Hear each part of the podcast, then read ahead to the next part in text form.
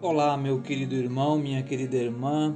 Quero acolher com muita alegria você que nos acompanha neste momento em que nós iremos fazer a reflexão da palavra de Deus, da liturgia deste quinto domingo da Páscoa, na qual Jesus ele coloca diante de nós a comparação, não é, de si mesmo com a videira. A liturgia deste domingo, Jesus ele se apresenta como a videira verdadeira. Esta figura da videira não é uma imagem estranha, porque até o próprio Jesus utilizou esta imagem na parábola dos vinhateiros homicidas, que ele nos apresenta no Evangelho de São Mateus.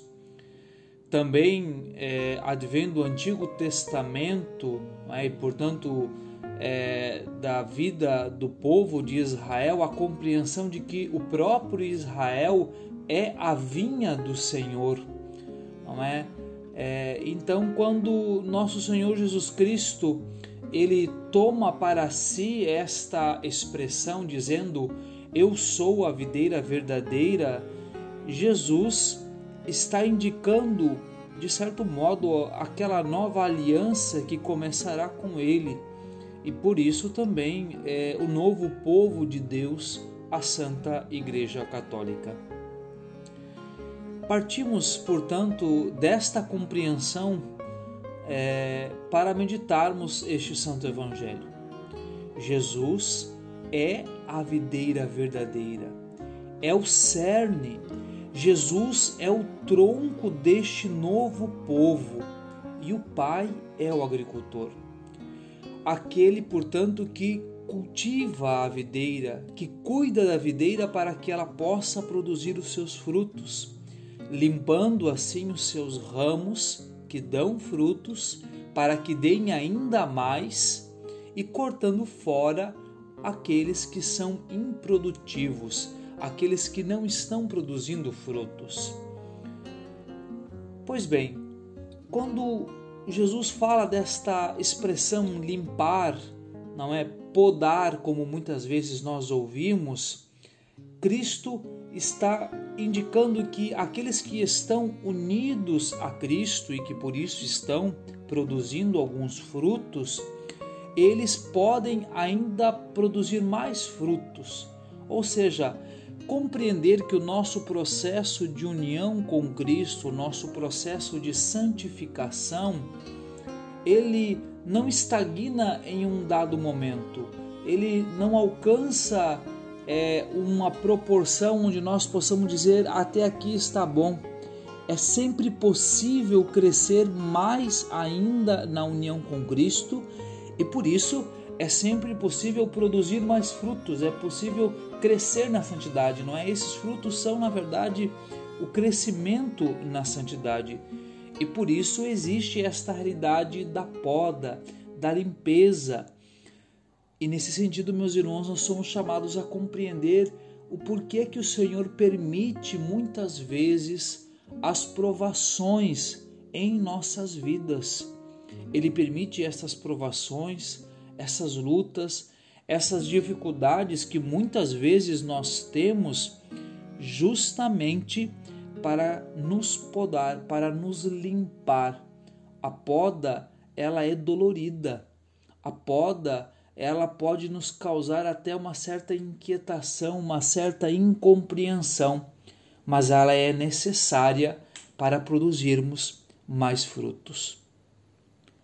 Mas há também, segundo o que nos diz nosso Senhor no Evangelho, aqueles galhos que, mesmo estando ali, talvez de maneira exterior, superficial, unidos a Cristo, mas que não produzem frutos.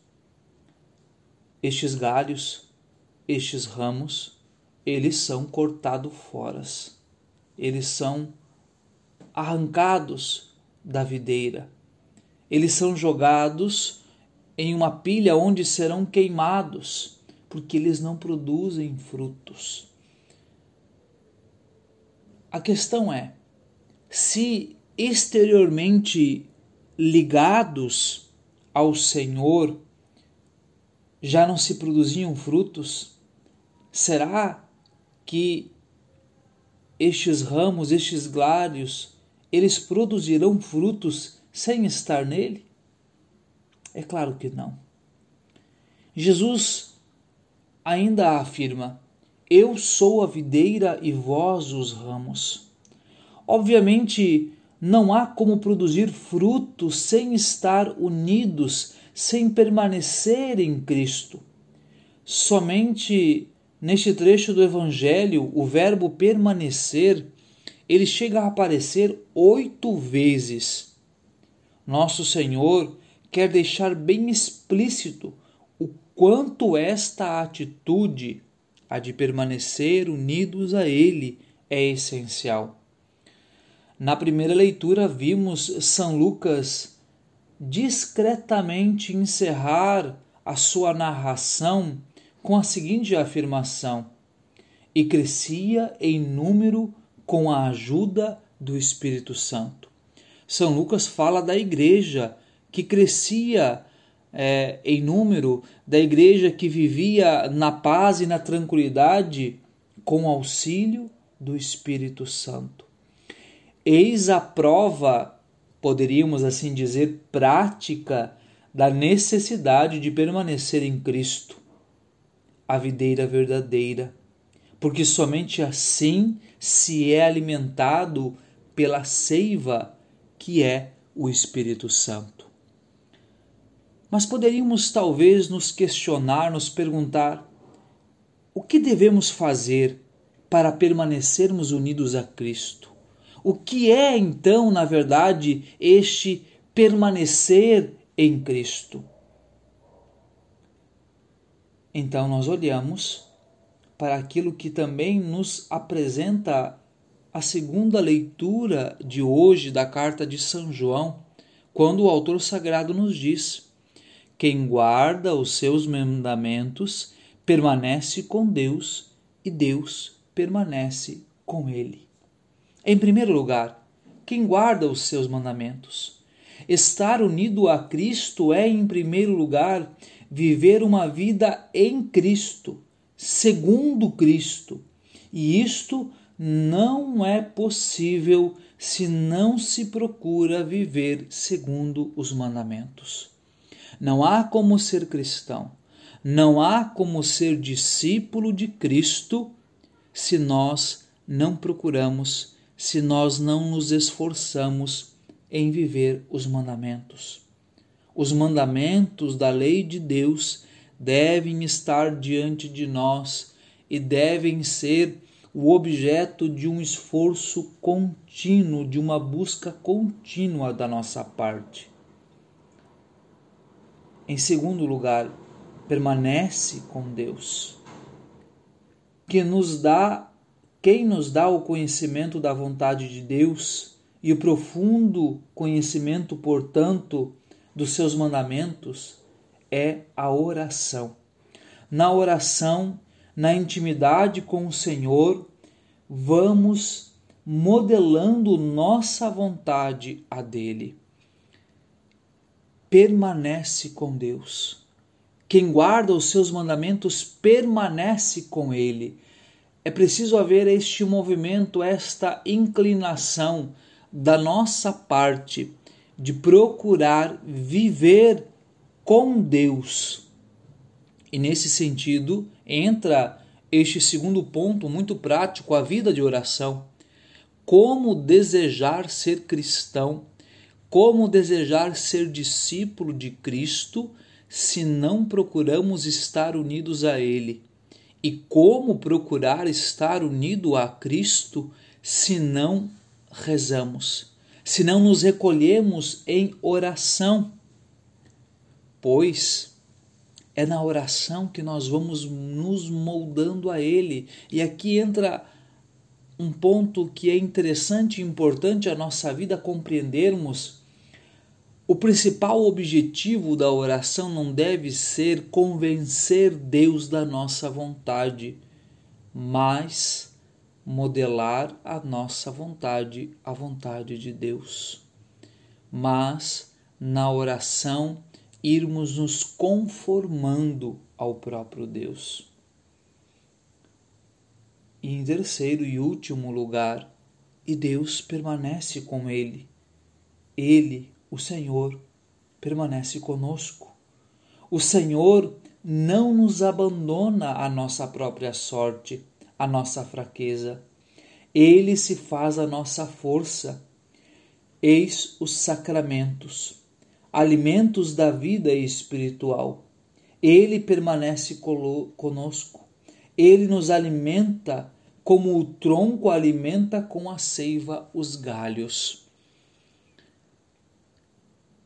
Se a vida em Cristo exige os mandamentos, e nós sabemos o quanto esta é uma batalha que muitas vezes nos cansa, nos traz dificuldades e tantas outras situações.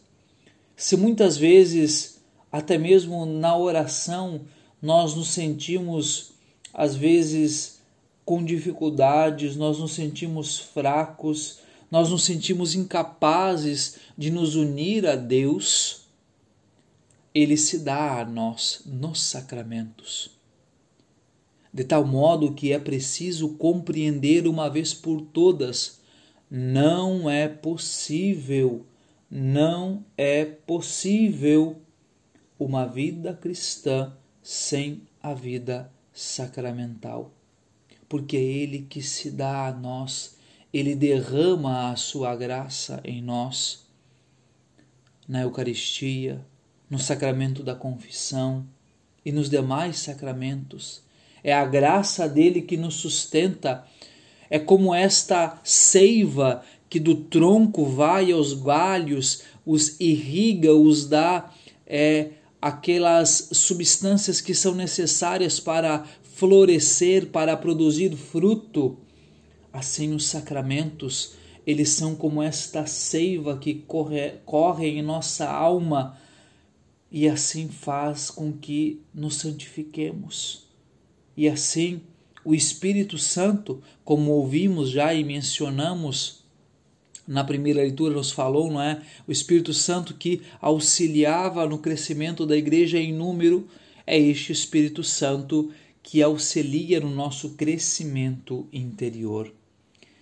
Que, portanto, meus queridos irmãos e irmãs, ao meditarmos a palavra de Deus neste quinto domingo da Páscoa, nós possamos, uma vez por todas, compreender que sem Ele que sem Cristo nós não podemos fazer nada, que nós precisamos estar unidos a Ele, porque Ele é a videira verdadeira e nós somos os seus ramos, a Igreja.